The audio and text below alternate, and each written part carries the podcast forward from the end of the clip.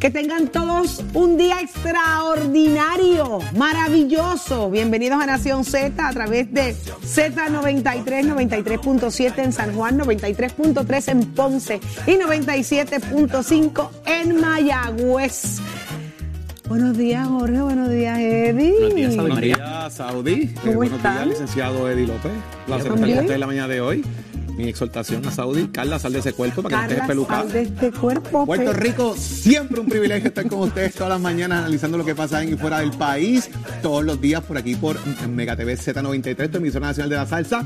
Como siempre, recuerden ustedes visitar el podcast de Nación Z para que puedan disfrutar de nuestro contenido de análisis, el que a usted le gusta, el que usted todas las mañanas sintoniza para estar al tanto de lo que ocurre en Puerto Rico. Así que estamos listos para un gran programa el día de hoy, que hay mucho de qué hablar. Eddie, buenos días. Buenos días, Jorge. Buenos días, Saudi. Buenos días a los amigos que nos sintonizan dentro y fuera del país. Excelente que estén con nosotros una nueva mañana. Hoy lunes 8 de agosto del año 2022. Prestos y dispuestos para llevarles a ustedes no solamente las informaciones y las noticias, sino el análisis que a ustedes les gusta a través de todas nuestras plataformas interactivas. Conéctese al Facebook Live. Chequee nuestros segmentos en el podcast de Nación Z a través de Z93, la emisora nacional de la salsa Saudi. Así mismo es. Y hoy muchas cosas que discutir, señores, y muchos invitados de, de valor eh, en contenido de lo que estaremos discutiendo en el programa. Hoy conversamos con el secretario de Agricultura, Ramón González, quienes más nos visitan. En el análisis va a estar Kenneth McClintock y Jesús Santa discutiendo algunos asuntos que están pasando allá en la capital federal.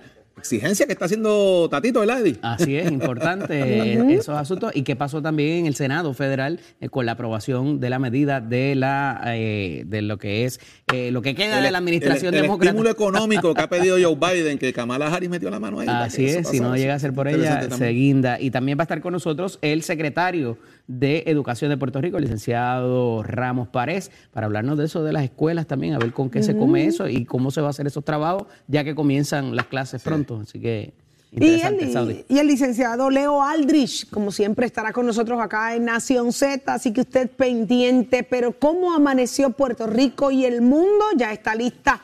Mire, Carla Cristina. Buenos días, Carla Margarita. Buenos días, Carla. Buenos días, Carla gracias. está también. Sí, este es lunes y yo no me voy a peinar. No, yo tampoco. No tengo Edea. ganas. Edea, Edea. Bueno, vamos a los titulares de inmediato. La licenciada Lercy Boria renunció el pasado viernes de manera inmediata a la dirección de la oficina de la Procuradora de las Mujeres y de otra parte, a nueve días de que comiencen las clases en el sistema de enseñanza público, el secretario del Departamento de Educación, Eliezer Ramos Párez, reconoció que unas 240 escuelas están en condiciones críticas de planta física e informó que asignó 96 millones de dólares para trabajos de rehabilitación de los planteles. Por su parte, el administrador de la Administración para el Cuidado y Desarrollo Integral de la Niñez, Roberto Pagán, afirmó que los centros Head Start están listos para comenzar a dar el servicio desde el próximo 17 de agosto. Mientras, el gobierno anunció ayer que agricultores bona fide de diferentes industrias agrarias podrán solicitar incentivos tras la inyección de 12.7 millones de dólares mediante el programa agrícola regional. Y en temas internacionales, en Haití, el pasado sábado, miembros de una banda armada quemaron vivo a un ex senador en una zona en conflicto de Puerto Príncipe, donde fueron asesinados dos periodistas el pasado enero, mientras en República Dominicana cientos de dominicanos participaron en una marcha para reclamar a la comunidad internacional que actúe ante la crisis sociopolítica y de violencia que padece el vecino Haití. Para Nación Z les informó Carla Cristina, les espero mi próxima intervención aquí en Z93. Precision Health Centers te presenta la portada de Nación Z. En Precision Health Center le cuidamos de la cabeza a los pies.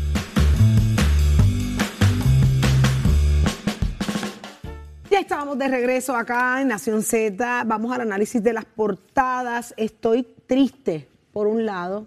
Yo, yo soy producto de la escuela pública y la escuela es maravillosa. Vivir los años de escuela es, es extraordinario. Yo creo que, que es una de las cosas que, que más significativas en la vida de un ser humano, ¿verdad? Ya sea pública o privada, eso no importa, pero vivir el proceso. Hay 248 mil estudiantes que ya están listos para comenzar en las escuelas públicas. Hay 10 mil menos que el año pasado. Me da mucha tristeza eso, pero ¿cómo están las condiciones de, la escuela, de las escuelas? 843 ya se supone que estén listas, pero de esas, 200, 240 están en condiciones críticas. Vamos al análisis de lo que está pasando, empezar las clases el día 18, Jorge. El cuento de nunca acabar, Saudi. Es. Año, año escolar tras año escolar, administración tras administración, nos topamos con lo mismo. Me parece que aquí hay varios factores y entre ellos el tema histórico de falta de mantenimiento de todos los planteles en Puerto Rico. El secretario en expresiones que hace en los rotativos, que esperamos tenerlo durante el día de hoy, como bien eh, al inicio del programa le- les dejamos saber. Eh, ¿Por qué pasa esto? Pues señores, porque no se da mantenimiento a las escuelas anualmente, consecutivamente, aquellas escuelas que son eh, viejísimas, eh, de las mil, eh, 1.300, 1.400 que habían, estamos rondando 800, 900 escuelas ya. Ustedes saben que hay muchas escuelas que han cerrado también en el país. El secretario dice que se están trabajando con eh, alrededor ahora mismo de 240 escuelas que están graves, en el sentido de que aquí están los terremotos, las columnas cortas y toda esta cosa. Eso se está trabajando ahora mismo. O sea, me consta que desde que comenzó el mes de julio se ha estado trabajando directamente con muchas escuelas estas que tienen problemas de columna corta para trabajarlo de inmediato, pero estamos hablando que 240 escuelas necesitan este tipo de trabajo y que se va a realizar durante el semestre. O sea, que va a ser diferente el proceso que se va a dar educativo porque pues los estudiantes van a estar en los salones en las escuelas, pero va a haber, oígame, eh, marrones, martillos, taladros sonando mientras se da clase. ¿Cómo esto va a funcionar? ¿Cuál va a ser el proceso que se va a dar? Óigame, porque es que si había espacio, no había espacio, las subastas que se llevarán a cabo, cuántos contratistas lo tienen, cuánta capacidad tienen de poder hacer esto rápido y bien hecho, obviamente, para evitar precisamente que hubiésemos chocado con el inicio escolar y la reparación de las escuelas. Pues yo creo que son preguntas que están sobre la mesa que deben evaluarse, además de que mucho de este dinero también proviene de esferas federales que tienen que empezar unos presupuestos a funcionar y unas métricas que cumplirse para que el dinero se desembolsara, Eddie López.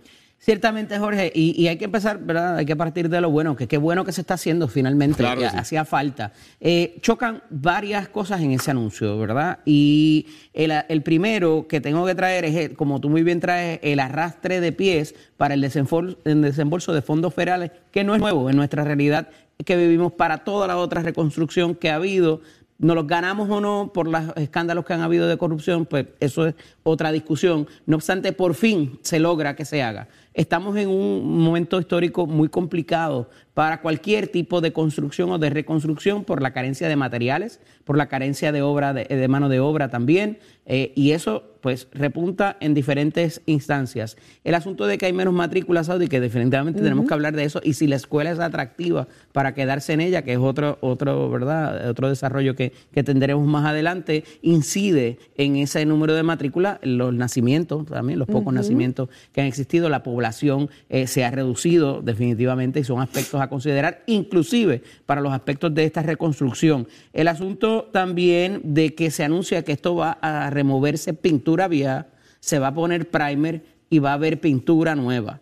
Eh, lo que me hace pensar, no- eso no se hacía antes. Simplemente le metías otra capa Mamazo de pintura, pintura y por pa'lante, encima y vámonos. ¿sabes? El que se haga con los estudiantes allí me parece que no es del todo malo para que el estudiante pueda ver y percibir lo que se está haciendo por ese plantel, más allá de ver al maestro que a veces sacaba de su dinero o saca de su dinero para la latita de pintura y pintar su salón, el que el estudiante vea la obra haciéndose, me parece que le da un valor adicional para ese sentido de pertenencia que debe haber contra. Esa es mi escuela, ese es, mi, ese es el sitio donde yo voy todos los días, ahí están mis amigos, ahí están los maestros que me dan, me parece que, que le da un valor adicional para ese estudiante que va a percibir eso. Claro, va a tener sus dificultades en términos de entrar, salir y demás, ¿verdad? Y tener gente allí trabajando, el ruido y todo lo demás, pero me parece que no es del todo un mal anuncio. Tenga que hacer cuando se tenga que hacer, se tenía que hacer y ahí está. Esa es mi escuela. Ya, Acuérdate, sí, sabes que me Sí, vino a la mente. Tan pronto lo dijo, me fui ahí, pero Esa para es atrás, mi heavy. escuela, ahí están mis amigos. Mira, me fui. Mira, me para fui las generaciones video. más jóvenes que nos escuchan, ¿qué, qué es eso que ustedes cantan? Es un anuncio maravilloso que tenía el Departamento de Educación para que, para que los estudiantes le dieran valor. y- y 1981, emoción a lo que era ir. 1982 ¿Verdad que sí? Una, una campaña de impacto, ya nada de eso se ve. ¿Dónde están esas campañas? ¿Dónde están esas...? Yo no sé. no Sentido de pertenencia. Eh, Exacto. Y era, un, era anuncio por televisión donde se creaba este jingle y había eh, una- un grupo de estudiantes en diferentes escuelas públicas que estaban ellos trabajando, pintando eh, pintando la escuelas, escuela, recogiendo. eh, cortando la grama, recogiendo la basura, de todo lo que pasa en el, en el, el fin de semana, ¿no? en, la, en, el, en el periodo de vacaciones, obviamente son dos meses donde no se está utilizando y evidentemente pues se, se, se Saudi, y- y juntan un dato importante cosas. que Eddie planteó de, de la baja en matrícula.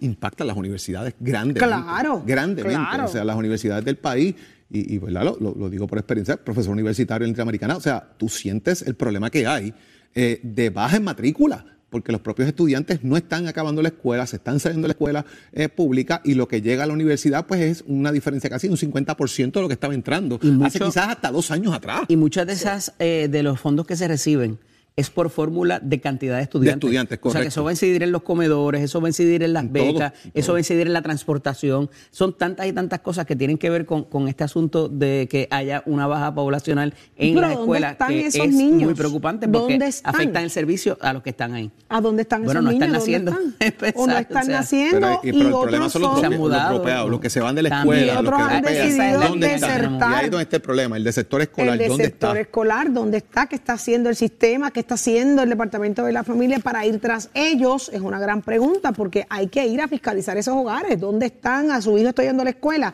Porque yo recuerdo que antes, mira, no había muchachito en la casa, ah, tenía que arrancar y tenía que estar matriculado. Y había fiscalización. Siempre había sobre- sus casos que se salían de la escuela y después terminaban Claro. por estudios libres, pero eran los menos, eran contados, uno siempre conocía a alguien, ¿verdad? Eh, pero aquí se ha masificado eso y eh, eh, es, un, es algo integrado que se da desde, desde la escuela hasta el hogar, eh, lo que está pasando en la calle, que les es atractivo porque es dinero rápido y fácil, eh, y no se ve la consecuencia al final del día de cuál es la consecuencia real y absoluta de esta persona que decide no continuar sus estudios y se va a hacer una vida fácil, o terminas en la cárcel o terminas muerto. y Varias, esa es ajá, varias preguntas que surgen. ¿Hay personal? ¿Hay, ¿Hay conserjes de escuela? ¿Las escuelas tienen el personal para mantenimiento? Porque lo último que se había escuchado es que no había, y si había, había uno para, todas las, para toda la escuela. Eh, La falta de maestros. La falta de maestros, la falta de, De de- materiales. de materiales, de personal. Hay muchas interrogantes. La, dece- la decepción Vamos. de los maestros, la, dece- la decepción de los estudiantes que quisieran un sistema más moderno, más actualizado. ¿Qué están haciendo el Departamento de Educación? El reto es grande. Estará con nosotros más adelante el secretario precisamente eh, de Educación, Eliezer Ramos, así que tendremos muchas preguntas para él, pero no es como que queda como, como agridulce, ¿verdad? Este regreso a clases cuando que pensábamos que ya iba a ser diferente. Fíjate, y eso lo voy a amarrar a una nota que levanta el periódico El Nuevo Día, que me parece sumamente interesante, de la pluma de Leisa Caro, eh, que habla precisamente de la política pública de dar de espalda a los menores. Y es interesante porque establece factores de riesgo para, para llegar al punto de la criminalidad. Y entre ellos está la deserción escolar. ¿Qué hace? ¿verdad? Entre muchos, y podemos hablar de ellos aquí extensamente porque va atado a la criminalidad, tema que. Es que te que sales de la mucho. escuela y cuál es la consecuencia lógica natural. Automáticamente. O sea, porque también el asunto de las escuelas eh, que, que te da un oficio, las vocacionales, eso se ha dejado perder aquí. No todo el mundo No quiere ir a la universidad, ya, no puede ir a la universidad. Ya no hay. Pero te daba un oficio, eh, estarías eh, maestro plomero, salías como electricista, este, Salías cualquier como otra cosa. jalatero, Ahora- salías como beautician, salías como carpintero. Yo, yo recuerdo y la se escuela criticaba vocacional. mucho porque era como que escuela ese vocacional- estudiante era una derrota, pero la no. escuela al vocacional contrario. de San Lorenzo, la, la, la escuela eh, eh, Fernó Gisern de San Lorenzo, espectacular las facilidades vocacionales de esa escuela. O sea, yo allí literalmente los muchachos salían hasta pintando carros, allí montando la cosa, mecánica liviana, eh, eh, todo. Y de repente. La Miguel Suche en Río Piedra, Gay en Bayamón, eran, eran, eran unos programas que venía gente de afuera a mirarlos porque era envidiable y era como lo que es ahora los cursos cortos que te dan Exacto. electromecánica, TCL, todo este tipo de cosas. Este, hace falta esa gente en el país, hace falta la mano de obra. Claro. Este, no todo el mundo quiere o puede ir a la universidad, definitiva, pero pues está, Hay que buscar alternativas y las alternativas se- se, están reduciendo las alternativas. En vez de brindar más, son menos. Entonces ahí viene el acceso a las armas, el acceso al alcohol, el acceso a la droga, Una cosa la trae cosa la otra. fácil. Claro. Y, y eso es lo que, lo que tenemos que combatir de alguna manera, porque si no, vamos a seguir perdiendo a nuestros niños. O sea, si usted analiza eh, de un estudio que se hizo hace algunos dos años, me parece que fue tres años, del, del 100% de muertes en Puerto Rico de, asociadas a, a asesinatos, 90% son hombres.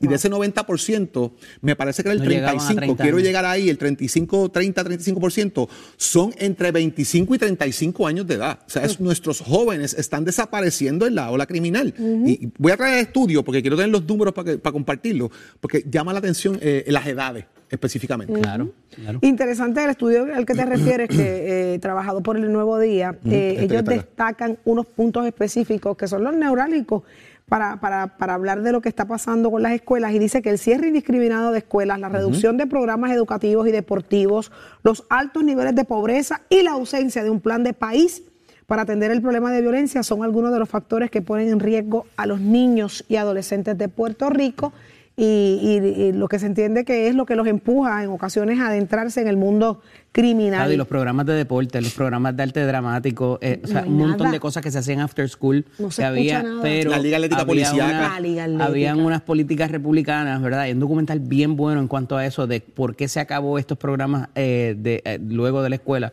eh, eh, ¿verdad? Eh, extracurriculares de la, de la escuela, eh, aunque eran en, lo- en los grounds, pero este y habían unas políticas que no, no era bueno, era eh, lo veían como beneficencia y como una dádiva y por tanto había que acabar con eso y eso o sea, claro. mientras tú te mantengas fuera del punto mano lo que sea Es bueno. lo que sea es bueno Es bueno. Y el deporte, tanto, Aquella- tanto que nos La- inculcaron. las batuteras, toda esa Todo. cosa que tú, tú Todo. los desfiles de La- las óyeme. pequeñas. Oye, antes en los pueblos habían desfiles de pequeñas Desfiles ligas. de, desfiles de pequeñas ligas con la banda escolar. Ajá. ¿Dónde están las bandas escolares? ¿Dónde están? Desaparecieron.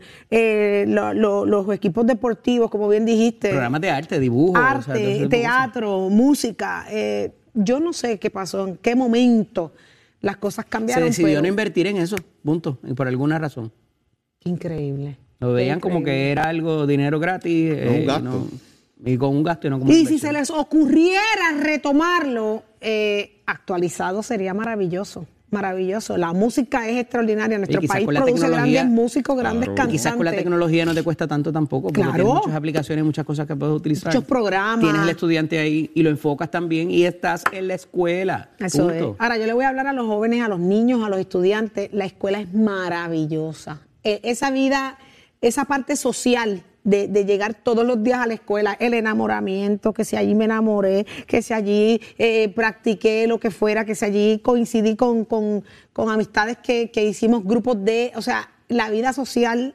dentro de las escuelas es necesaria. La comida. Y, ay, el almuerzo, ay, mira las No, habichuelitas, las habichuelitas largas esas rojas con, ah. Los ravioli. Los La leche, ravioli, la ah, los ravioli eran las mejores. Y si le tiraban maicito por el lado. Los ravioli bregados, los ravioli Eh, bregados. la habichuela tierna. Hay que, hay que bregar, hay que bregar con el sistema educativo del país. Vamos a ver qué nos dice el Las secretario más adelante bolsitas ahorita. de leche fría, así Mm, eran. ¿verdad? No, de verdad que la escuela es extraordinaria. Ojalá y se motiven y, y- y salgan, pero que, que el sistema haga lo que tiene que hacer. Pero por otro lado, se habla de que hay un proceso para ponerle cámaras a la policía. Y esto ha sido más lento que un suero de brea. Todavía están en el desarrollo de las piloto. normas y las reglas y las condiciones. ¿Para cuándo las cámaras? Dios mío, Se ¿qué supone que pasó ahí? estuviesen funcionando ya eh, lo que es el famoso body cam, las Ay, cámaras corporales, para ser claro. Desde el 2016, esto está sobre análisis de cuál iba a ser el programa que se implementara el reglamento de esos ¿Desde fines. cuándo? Desde el 2016. Más atrás que el último. Está eso dando. El, el- donde se va a implementar, de hecho, es con el negociado de patrullas y carreteras. Va a empezar ahí en el área metropolitana, porque es el área donde más incidencia se da a esos fines. Se, se está adiestrando la policía qué pueden hacer, qué pueden grabar, qué no pueden grabar, porque es importante el qué no pueden, porque usted tiene derecho a la intimidad y una expectativa a ello, hasta dónde pueden grabar en otras instancias. Pero esto va a abrir un debate bien interesante. Va a abrir el debate de los derechos humanos, va a abrir el debate del derecho a la intimidad, va a abrir el debate de, de hasta dónde la policía puede llegar. Yo les voy a decir una cosa, yo estoy a favor del body cam, full, y esta es mi opinión. ¿Por qué estoy a favor de esto? Porque esto va a, a- va, va a hacer varias cosas. Número uno, va a determinar quién origina el problema. O fue el policía o fue la persona que se está trabajando eh, contra él, el presunto delincuente o la intervención. Hubo- ¿Qué tipo de agresión hubo? ¿Cómo fue la persona, la reacción? Y ahí yo creo que vamos a empezar a trabajar con este aspecto de echar culpas de un lado o de otro, porque usted va a tener la evidencia fílmica. En Estados Unidos esto ha dado muchos resultados porque han logrado procesar policías, precisamente aunque tienen una cámara, por actos que eran indebidos. Igual manera, ha salvado policías porque ve quién origina el problema y de dónde sale.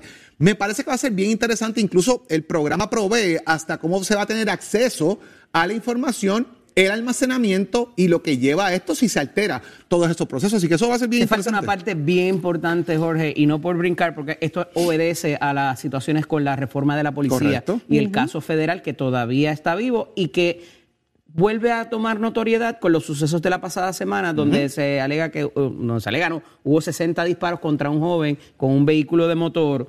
Y la parte importante integral aquí es la disposición de esos videos. Correcto. ¿Qué va a pasar una vez esos videos se graben y caigan en manos del Estado?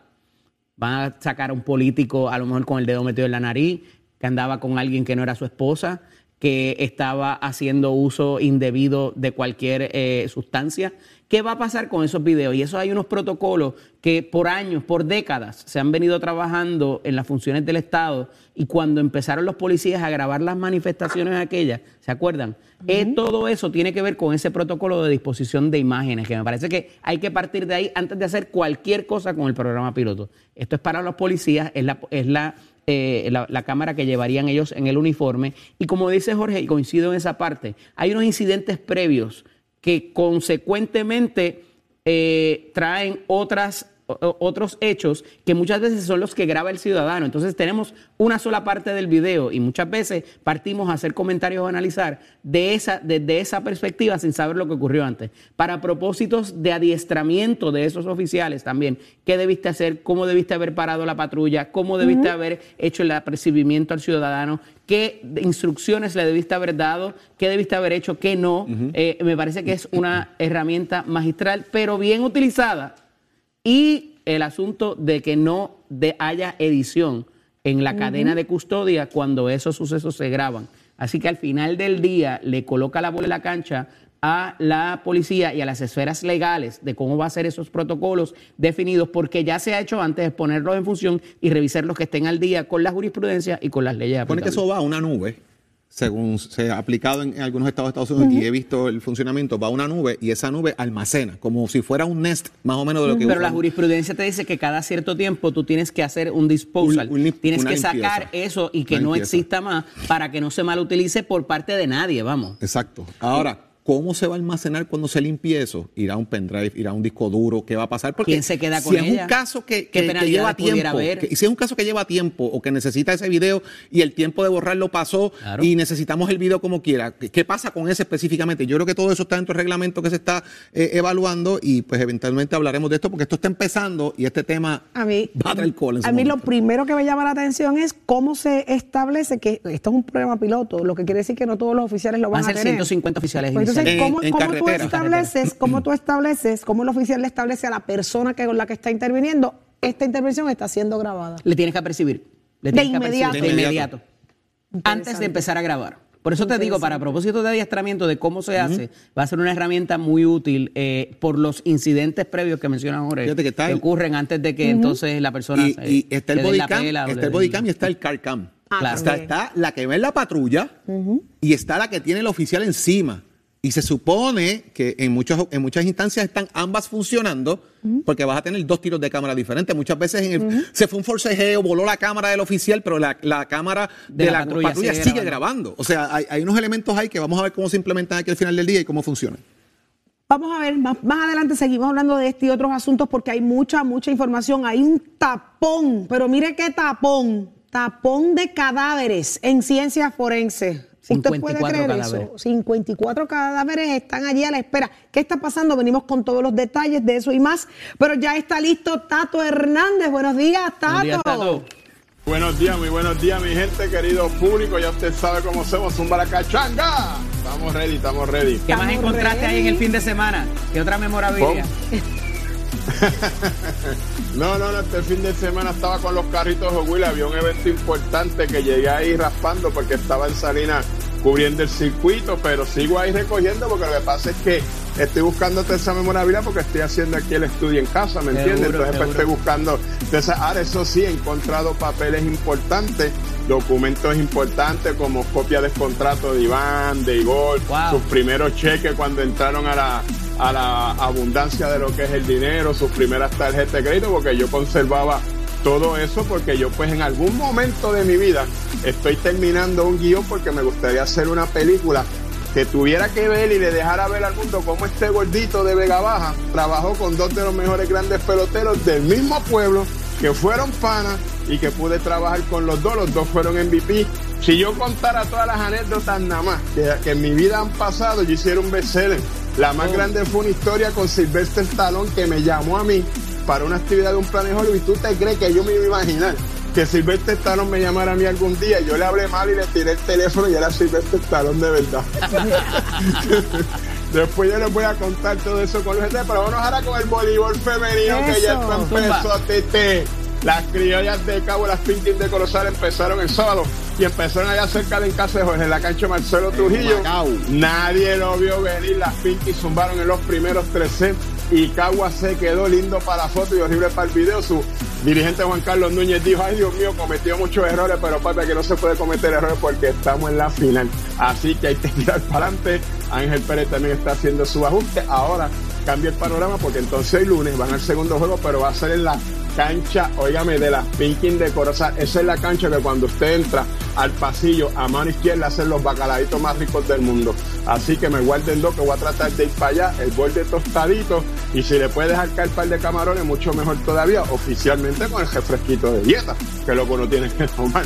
Así que esa cancha va a estar de Tepa Tepe, es el segundo juego, Pinking de Corozal contra las Criollas de Cagua, segundo juego de la serie final. Ya las Pinkin picaron adelante, le robaron un juego en la casa de las Criollas. Ahora vamos a ver cómo resulta esta noche en la cancha de Corozal. Estaremos pendientes de los resultados. Usted los, encuentra aquí donde en el primer programa de deporte tempranito en la mañana, Nación Z son deportes. Estoy con la oficio de Mestre Escoles que te informa que ya estamos en el proceso de matrícula. Ya entramos en agosto. Nuestras clases comienzan el 15 787 238 9494 Ese numerito a llamar.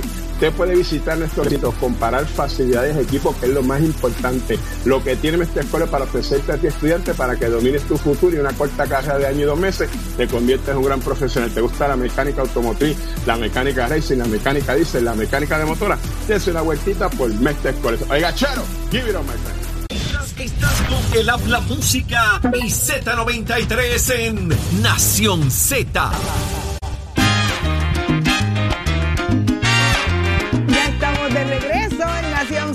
y está listo el doctor Carlos Javier Santiago, nuestro psicólogo industrial. Muy buenos días, doctor. Buenos días, Saudi, ¿cómo estás? Feliz semana para ti y para todos los que nos escuchan y ven a través de Z93 y el Apla Música y obviamente Mega TV. un abrazo para todos ustedes. Igual para usted, que esté muy bien, doctor. Pero tenemos un tema sumamente interesante y es las razones para que te sigan los colaboradores. ¿De qué se trata? Definitivamente yo he estado trabajando en estos últimos fines de semana con líderes eh, que se han querido desarrollar a través de mi programa de Liderando con propósito. Y yo creo que hay ocho formas, te voy a dar varias, no te voy necesariamente a darte las ocho, pero las más importantes para lograr que esos colaboradores que por un momento dado confiaron en ti, sean empleados, sean asociados, no importa, pero hay un grado de confianza, Saudi, una persona que te sigue porque en algún momento conectó con tu confianza y dijo, espérate, yo puedo confiar en Saudi, yo quiero estar con ella, eh, confío en que ella me va a llevar a un próximo nivel y yo quiero que te asegures primero que todo, número uno, asegúrate de que todos estén en el puesto correcto, haciendo lo que saben hacer.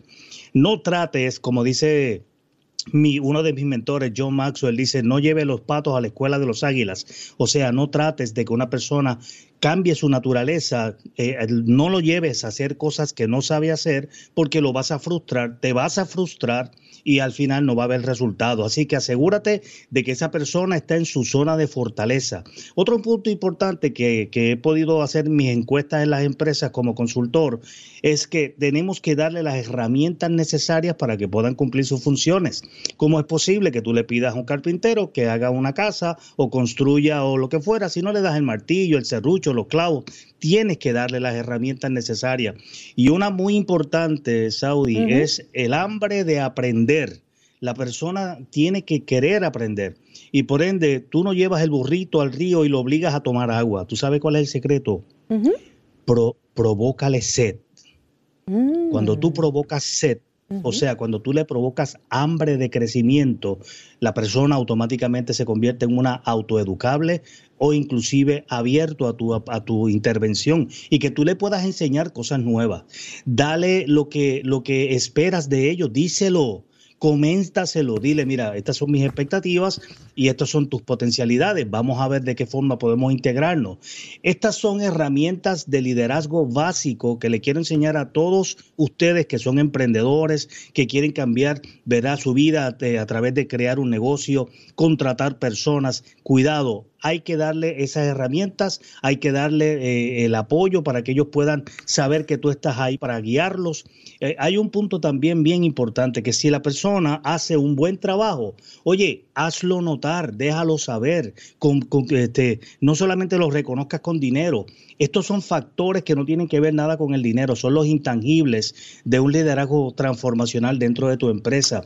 Si hacen un buen trabajo, hazlo notar con la gente, no solamente estés pendiente a las cosas negativas, porque los seres humanos, en un sentido de supervivencia, lo que siempre estamos buscando los errores para mejorarlos trabaja la fortaleza, reconoce esos pequeños detalles para que se repitan. En la psicología básica saudí le conocemos esto como refuerzos, ¿verdad? En la psicología operante, los refuerzos, pequeños refuerzos que tú das a tareas positivas, es la posibilidad aumenta de que se repliquen, se aumenten. Y por último, y no menos importante, eh, dale autonomía dale un grado de control de las cosas que ellos hacen, que no se sientan, que no se sientan temerosos de cometer errores, porque el error es inherente al éxito. No sé qué opinas, Saudi, de estos puntitos que te estoy dando para que los nuevos empresarios puedan arrancar inmediatamente a tener éxito y no comenzar a tener problemas en los trabajos por causa de sus colaboradores. Me encanta el detalle, doctor, cuando usted dice que, que siempre nos enfocamos en los detalles negativos para corregir y obviamos las cosas positivas como dándolas por hecho y obligación. Y el, repetir y el, y el, recalcar en las cosas positivas definitivamente se convierte en, en, recurrencia, en cosas buenas. Así que me voy con eso. Por supuesto. Digo, Por supuesto. Y si Somos duros en entrevistas y análisis. Nación Z. Nación Z. Por el la música y la Z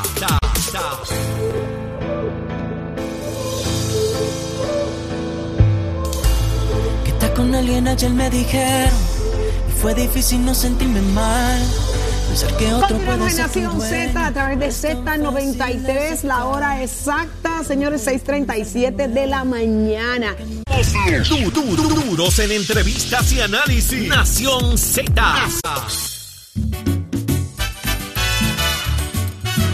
Una de las noticias más comentadas, y no es para menos, en el fin de semana eh, es la situación de la falta de energía eléctrica en centro médico, en el hospital universitario. A esta hora trasciende información de que todavía están sin luz, eh, abanicos en, los pasillos, cuando todo el tiempo hemos escuchado de la importancia del control de temperaturas en los hospitales y, saber que estamos sin, sin luz, saber que ahí, ahí no hay aire acondicionado. Señores, esto le para los pelos a cualquiera. No, no, aparece el virus del mono, aparece el virus de la jirafa, el de la gallina, aparecen 500 virus que se alteran allí. ¿Qué estará pasando? ¿Que, ¿Quién sabe algo? ¿Qué dicen?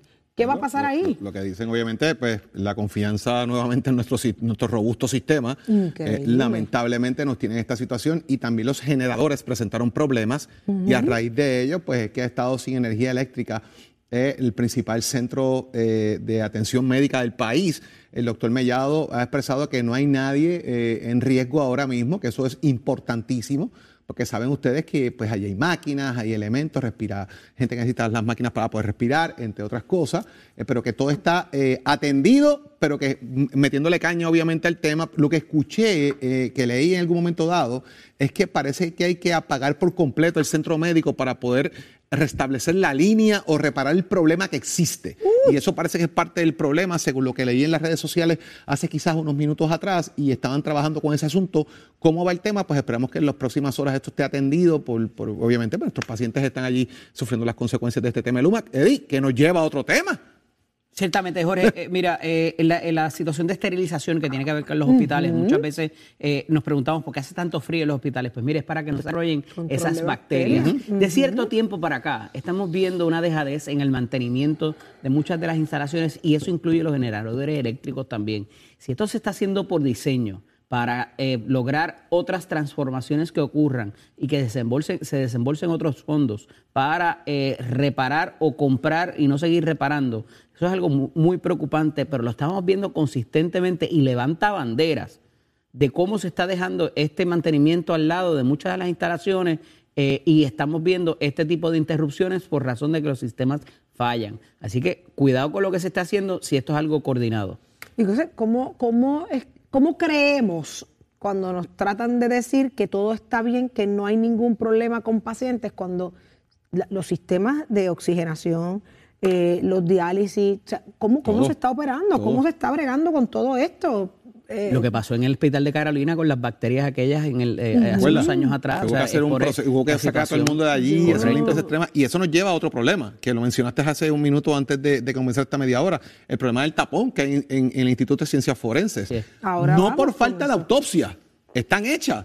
Es que no han ido a recoger, Ay, en este señor. caso, los cadáveres, la funeraria, porque, Eddie, la luz los tiene ahogados también. Y los funerarios eh, eh, son quienes están llevando a cabo este tipo, eh, ¿verdad?, de, de- de actividad, de no ir a recogerlos. Los familiares están airados. ¿Dónde está mi familiar? Lo quiero enterrar, que lo quiero velar, o sea, quiero hacer... Y como dice la, do- la doctora Conte Miller, esto trae otros problemas de la preservación, porque ah, se tienen en neveras y se preserva, pero cuánto ese cuerpo dure cuando se vaya a velar y cuando se vaya a enterrar, eso pudiera incidir en otros problemas de salud pública, inclusive. Así que ciertamente los costos de operar una funeraria han subido como cualquier otro negocio, pero no por eso podemos llevar a cabo este acto de irresponsabilidad cuando hay alguien que está sufriendo, está padeciendo y quiere poder darle finalidad a este, eh, ¿verdad? Eh, eh, Este, este, eh, el closure, lo que se llama, del proceso de luto de los familiares. Así que esto es algo inhumano y que se debe de atender de inmediato. Compañeros, no quería dejar pasar la oportunidad también.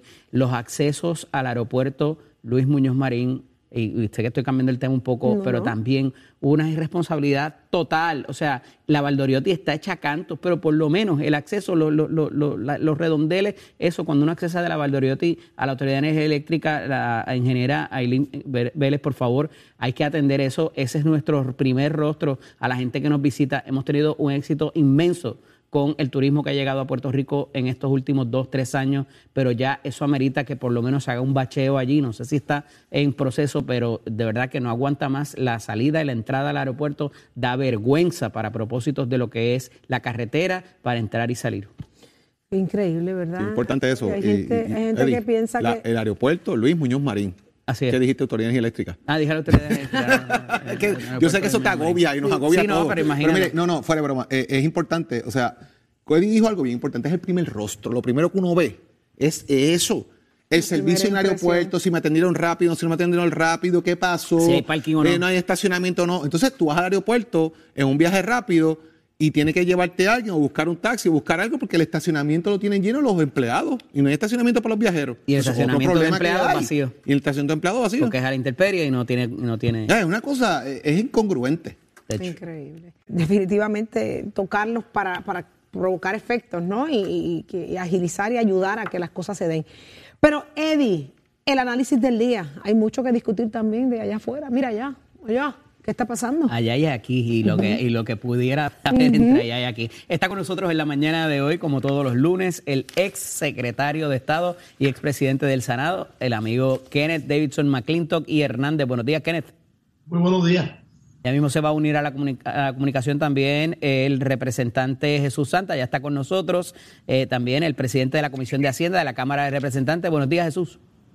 Buenos días a ti y buenos días a todos los que nos ven y nos escuchan.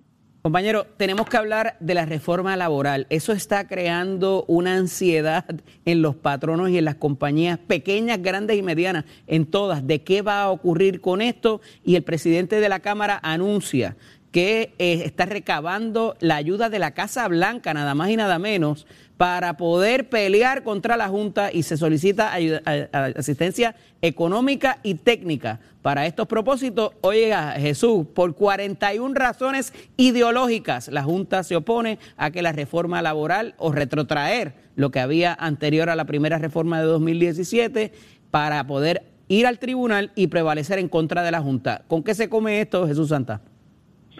Bueno, es obvio que la Junta eh, ha planteado desde un inicio, según su política económica, que no está de acuerdo con mayores beneficios, mayores derechos a los trabajadores. Yo creo que desde el día uno hayan sido bastante consistentes en eso.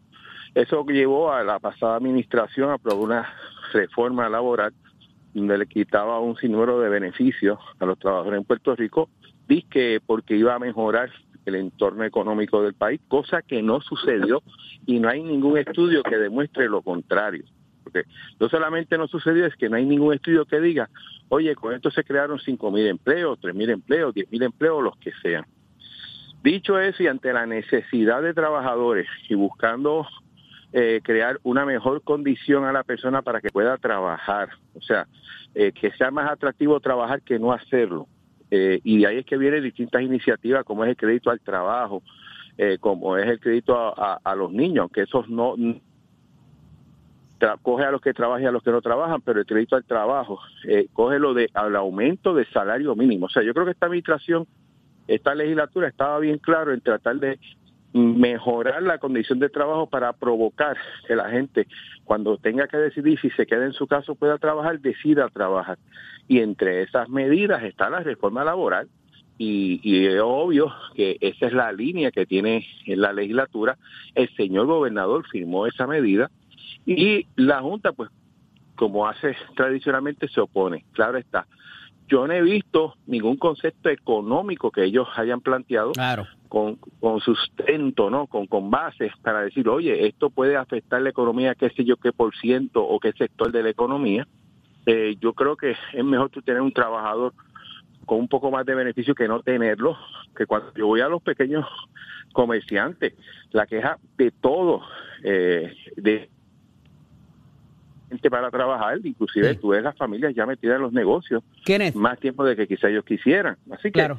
yo creo que esto es, es un poco más de, de un concepto ideológico en la cuestión económica. Seguro. Señor presidente de la Cámara, fui a Washington, aprovechó el viaje y uno de los temas que trajo a Casa Blanca fue ese. Kenneth, contrario a otras instancias, la Junta parece, parece ser un poco timorata en cómo manejan esta situación, porque han enviado dos cartas con unos apercibimientos, pero no han acudido al tribunal no, no han dicho, esta es la fecha, por aquí es que vamos. Han dado unas pinceladas, pero no han sido, como en otros momentos, eh, vuelvo y repito, han sido tajantes, dicen, esto se acabó y vamos por aquí y no hay break. Tú sabes que yo por décadas he cabildeado a favor de la estadidad en el Congreso. Pero tú nunca ves fotografías mías con los congresistas o senadores con quien yo me reúno. Ok. ¿Por qué es eso? Porque si tú vas a cabildear de verdad, si tú no estás buscando crear imagen, sino que estás tratando de cabildear de verdad por un issue, tú no le vas a adelantar a la oposición con quien tú te estás reuniendo. Porque entonces los amigos de Jesús Santa se me van detrás a visitar a los mismos congresistas y senadores, a neutralizar el trabajo que yo estaba haciendo. ¿Por qué el presidente de la Cámara tiene que estar anunciando las cartas que está enviando a Casa Blanca y los esfuerzos que está haciendo con Casa Blanca? Mire, hágalo y cállese la boca. Porque si no, vas a tener a todos los cabilderos de los grupos económicos que están en contra de esta legislación yéndose detrás de donde tú fuiste a contrarrestar lo que tú estás haciendo. Ya, diablo, Kenneth, pero ¿y esa pedra tan temprano? Un lunes por la mañana. Bueno, pero, ¿Qué pasó pero es la verdad, o sea, el sistema que yo utilizaba era hacer mi trabajo y mantenerme calladito. Pero en los, en méritos de la, de, de la, de, la, de la legislación. la imagen que yo fuera a crear. Pues de igual manera, creo que en este momento, si Tatito realmente lo que busca es cabildear a favor de la permanencia de la legislación bipartita que, que- que ha mencionado Jesús, pues uno lo hace calladito. Está bien, pero eso en términos de estrategia, en términos de sustancia, en cuanto a si se debe o no implementar la reforma, el gobernador la firmó, la legislatura la aprobó, la Junta se opone, pero como dije, tampoco han sido tajantes diciendo, dando fecha ni han acudido al tribunal. Y como he dicho anteriormente, creo que este sí es un caso donde hay la oportunidad de que la Junta no prevalezca. ¿Por qué? Porque esto es un asunto que afecta a patronos privados y empleados privados. No afecta el presupuesto que aprobó Jesús Santa. Aquí no hay ni un chavo más ni un chavo menos estando eh, gastado por el gobierno de Puerto Rico. Y la Junta se creó para cuadrar los presupuestos. No se creó para estar interviniendo en asuntos 100% privados como lo que se trata en este caso. Así que yo creo que, que, que este es un buen caso y lo que deben estar haciendo la legislatura y el ejecutivo es preparándose unificadamente para llevar un caso de primera una respuesta de primera al caso que eventualmente lleve la Junta, si es que la Junta se atreve eh, eh, a asumir el reto de posiblemente llevar un caso perdidoso para ellos. Traes un punto medular también y, es, y, es, y, hay que discutirlo, ¿verdad?, en este asunto, y es que ya para el empleado público se había legislado para devolverle sus derechos, esto es para el empleado privado, este, y también la desigualdad que pudiera eh, eh, eh, existir entre el empleado público y privado, que tanto se ha hablado y tanto resentimiento ha causado en nuestro país. Pero compañeros, tenemos que hablar también del paquete de medidas demócratas que fue descarrilado en parte, en gran parte por dos figuras en el Senado demócrata, eh, eh, y estas son las iniciativas de Joe Biden. Se aguó un poquito, pero tuvo que intervenir Kamala. Kamala Harris, la vicepresidenta de los Estados Unidos, que es el voto número 101, ¿verdad? Cuando la cosa se queda 50-50. Estamos viendo los principios quizás de lo que está pasando en esta elección de medio término eh, demócrata y que algunos demócratas están corriendo asustados para el lado de políticas republicanas quizás, Jesús. Fiscales, quiero decir. Bueno, bueno, yo creo que el Senado trató de salvar lo que era uno de los proyectos cumbres o claves de la administración Biden. Obviamente tuvo muchas concesiones. Eh, si tú ves el primer proyecto versus este, uh -huh. hay mucha, cierta diferencia marcada. Obviamente va encaminada a, a, los mismos propósitos, pero como dicen en el campo, más aguado. Yo creo que es un esfuerzo que hace, en este caso, el Senado. No, aunque las cosas en el Congreso son más complicadas, yo espero que se apruebe también en el Congreso. Eh, buscan tener algún tipo de proyecto clave antes de ir a la mitad de término. Uh -huh. Obviamente, un poco retomar lo que es la agenda eh, del grupo más liberal del partido de, y en parte de esa agenda es la siguiente, obviamente, que ha tocado fuerte eh, en los últimos años el partido eh, demócrata pues, a que ese sector eh, motivado pueda ayudar a tener Cámara Legislativa. En ese sentido, este, ¿dónde queda el liderato de Joe Biden? Está lacerado y como dije, las políticas parecerían estar siendo más fiscalmente responsables luego de haber repartido todas estas cantidades de millones eh, y, particularmente lo que se vive con la inflación y con el detenimiento del movimiento, el detente del movimiento de la economía. Pues mira, primero que nada, en esta estoy totalmente de acuerdo con, con Jesús, con lo que ha dicho sobre este, sobre este issue. Eh, creo que eh, ha sido un éxito importante para el presidente Biden y uno de varios éxitos que ha tenido tanto en la política eh, doméstica como en la política exterior. Porque aunque él no estaba de acuerdo con lo que hizo Pelosi en Taiwán, uh -huh. le dio el apoyo y el respaldo y en ese issue los Estados Unidos ha salido bien. En lo de, en lo de Ucrania, eh, él logró unificar a todo a todos los poderes eh, democráticos del mundo y le ha salido bien en las distintas piezas legislativas en el CHIPS Act y en tantos otros proyectos que se han aprobado recientemente le ha salido bien y yo creo que ha acumulado un récord bien positivo desde el punto de vista legislativo en términos de este esta legislación no tan solo es lo que logra la legislación sino que es lo que él ha obligado a los republicanos a votarle en contra. Por ejemplo, los republicanos le votaron en contra que se estableciera una, un precio límite de 35 dólares por eh, la insulina. La insulina es un medicamento que se fabricó hace décadas, que se, se pagó y repagó la patente hace décadas y no hay ninguna razón para estar cobrando precios exagerados por la insulina. Y, eh, y los demócratas estaban proponiendo que se pusiera un límite de 35 dólares en el costo de la insulina. Los republicanos le votaron en contra.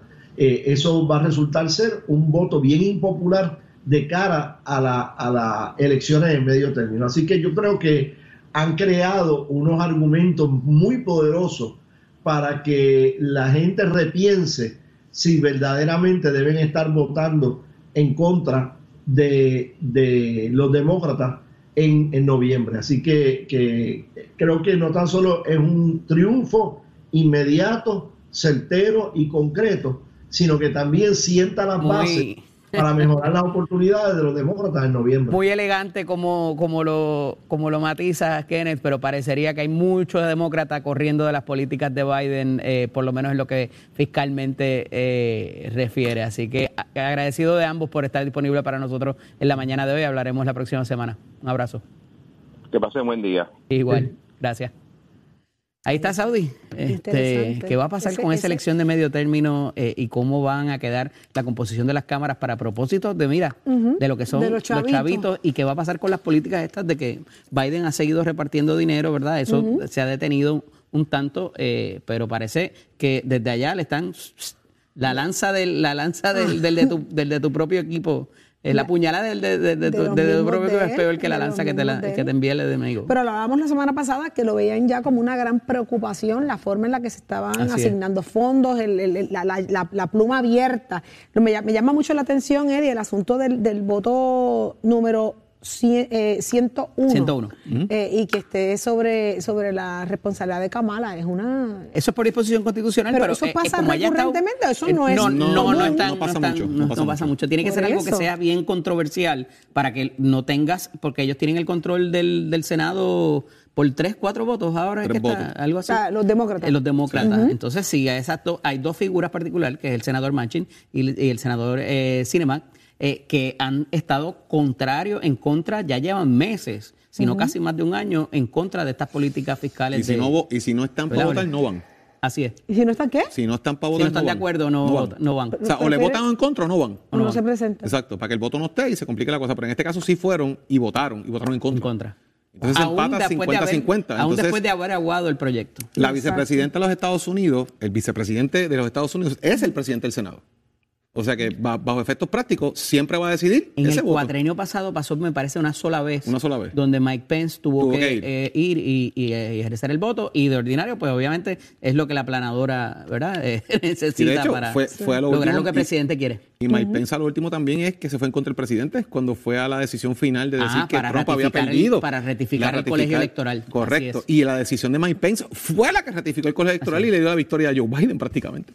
Pero ahí es un requisito técnico el, que se haga, no es por votación. Claro. Este puede venir, puede bajar 100 a 0 y como quiera el, tiene que vicepresidente tiene que ratificar lo que es el colegio ¿Por eso electoral. será aspirante a la presidencia de los Estados Unidos? ¿El vicepresidente pasado?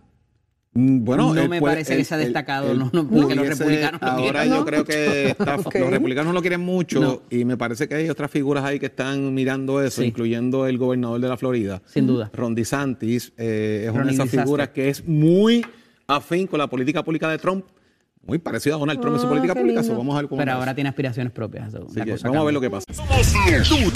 Duros en entrevistas y análisis. Nación Z. Nación Z. Por el habla música y la Z.